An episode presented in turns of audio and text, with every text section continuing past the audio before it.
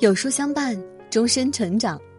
书友你好，欢迎来到有书，我是主播燕娇。今天我们要分享的文章是：人到中年，把这四种人请出你的朋友圈。一起来听。哲学家吉姆·罗恩曾提过密友五次元理论，即一个人的财富和智慧取决于和他亲密交往的五个朋友的平均值。人与人之间都是相互影响的，你的人生会怎么样，与你身边的人大有关系。如果我们多去靠近能够滋养自己的人，就会获得更多的福分；如果多去靠近错的人，只会消耗我们自身。时光宝贵。在追求友谊的时候，要懂得甄别，多与优秀的人同行，将以下四种消耗你的人踢出朋友圈。孟子说：“人之患在好为人师。”诚如此言。有时候，我们总会将自己带入别人的人生，将自己视作别人的标杆，站在所谓的上帝视角，对别人的人生指手画脚。但长此以往，会使自己变得好为人师，让人反感。同事小李和我说，他把一个朋友拉黑了，尽管这个朋友自律、漂亮、聪明、能干。经过一番了解后，我十分理解小李的做法。原来，不管小李做了什么，这个朋友都会去纠正他。久而久之，这让他感到很挫败，屡次陷入了自我怀疑的漩涡。小李打卡网红店发朋友圈，他评论。有时间和闲钱花在这种地方，还不如多去工作。小李想去创业，他说：“以你现在的条件，抗风险能力弱，做好本职工作就好了。”小李想换一个穿衣风格，他说：“这个风格不适合你，显得太成熟。”久而久之，因为怕被纠正，小李不敢轻易表达自己的观点和喜好，和这个朋友之间的相处也变成了一种负担。叔本华曾说。在和别人交谈时，要克制去纠正别人的冲动，尽管我们这样做是出于好心。的确，许多时刻我们总想参与到别人的生命中，以爱之名纠正别人，打着为你好的旗子去指点别人的人生。按照自己的意愿生活不是自私，要求别人按照自己的意愿生活才是自私。真正的善意是不以自己的尺度和准则去衡量别人。才是对别人最大的尊重与善意。人生下半场，请收起你的善意，学会克制自己去纠正别人的欲望，收起想改造别人的执着。看过一句话：，凡是太聪明、太算计的人，实际上都是很不幸的人。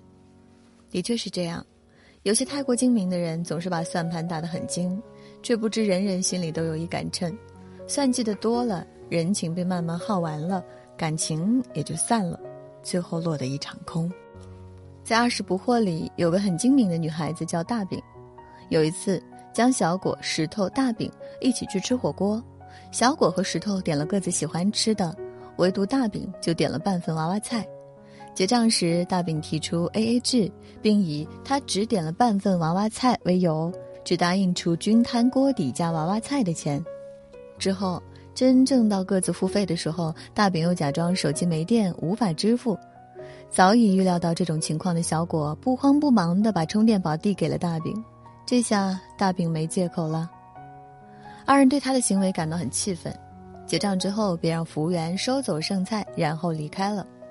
这时大饼却以服务员未经他同意收走餐品为由，要求重新上一份鸭肠，如果不做就要投诉，令服务员委屈不已。自以为精明的大饼在回家路上被服务员毒打一顿，声誉尽毁的同时，也被小果石头两人看穿，从此不再与他来往。在生活中，没有人是傻子，也没有人愿意被人一直当成傻子。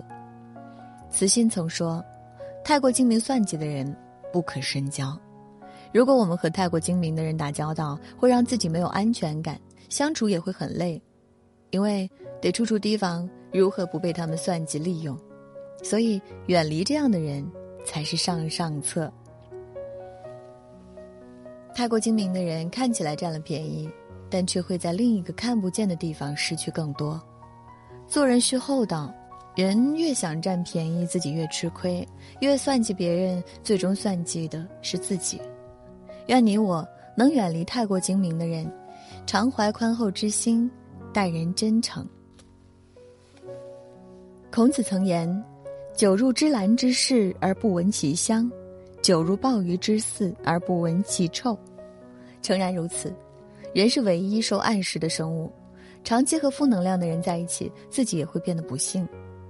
知乎上有个网友讲了自己的经历，他有个认识十多年的好友，最喜欢抱怨：上学了抱怨学校不好，老师不够优秀，同学孤立他；工作了抱怨公司工资少，同事间尔虞我诈；生活中抱怨房子不好，另一半不够体贴，每天都在发牢骚，看谁都自带一层消极的滤镜，就连两人聊天的内容，百分之八十都是他的抱怨。刚开始，网友觉得他只是爱抱怨，但后来网友发现自己不经意间也变得消极，看待事情也都往最坏的方向想，负能量已经严重影响到自己的生活，于是就彻底拉黑了他。《垃圾车法则》这本书提到，许多人就像垃圾车，他们装满了垃圾四处奔走，充满懊恼、愤怒、失望的情绪。随着垃圾越堆越高，他们就需要找地儿倾倒。如果你给他们机会，他们就会把垃圾一股脑的倾倒在你身上。人是很容易受环境影响的，一旦靠近满腹牢骚、充满负能量的人，我们的人生也会充满阴霾。生活实苦，无人不难，更别再为别人的坏情绪买单。所以遇到这样的人，一定要及时抽身远离。人生下半场，愿我们都能远离消极的人，多靠近积极的人，吸收正能量。长成一个人间小太阳。俗话说得好：“天可夺，地可量，唯有人心不可防。”在人际交往中，有些人上一秒对你推心置腹、无话不说，但下一秒就会在背后捅你一刀。表面看得出来的坏人并不可怕，因为我们可以提防着，避而远之。表里不一的假好人，往往比直接跟你闹不和的真坏人更可怕。在电视剧《虎妈猫爸》中，新晋员工黄丽是一个有心计的职场新人，表面上看着热情开朗，实际上却是精明狠辣、为达目的不择手段的人。为了取得上司毕胜男的信任，黄丽假意示好巴结，帮毕胜男的女儿拿到了入学名额。毕胜男感激黄丽帮女儿拿到入学资格，觉得黄丽是个人美心善的部下。对他推心置腹，给他介绍自己的客户资源和自己以往工作经验的笔记，白送给他。就在毕胜男忙着家庭、分身乏术的时候，黄丽跟领导告黑状，夺走了毕胜男的项目，趁机夺走毕胜男的位置。表里不一的人会当你有利可图时对你阿谀奉承、巴结不断；当你落魄时，恨不得狠狠踩你一脚。表面上看着为人着想，实际上损人利己、口蜜腹剑。让人防不胜防，不可和这样的人深交，要保持一定的距离，也不要有太多利益纠葛。人心叵测，做人不要太善良，更不要随意的将自己的底牌亮出来，否则别人会觉得你是真傻。人和人相遇靠的是缘分，人和人相处靠的是诚意。和那些当面一套背后一套的人相处，无异于是在给自己挖坑。如果身边有这样的人，应当及时远离。愿你我身边没有这种小人，都是至情至性之人。人生路漫漫，不是每一个遇到的人都对你有意义。一个好的朋友是相互认同、相互进步、互相成就的，带给你的是希望和轻松愉悦，而不是疲惫和消耗。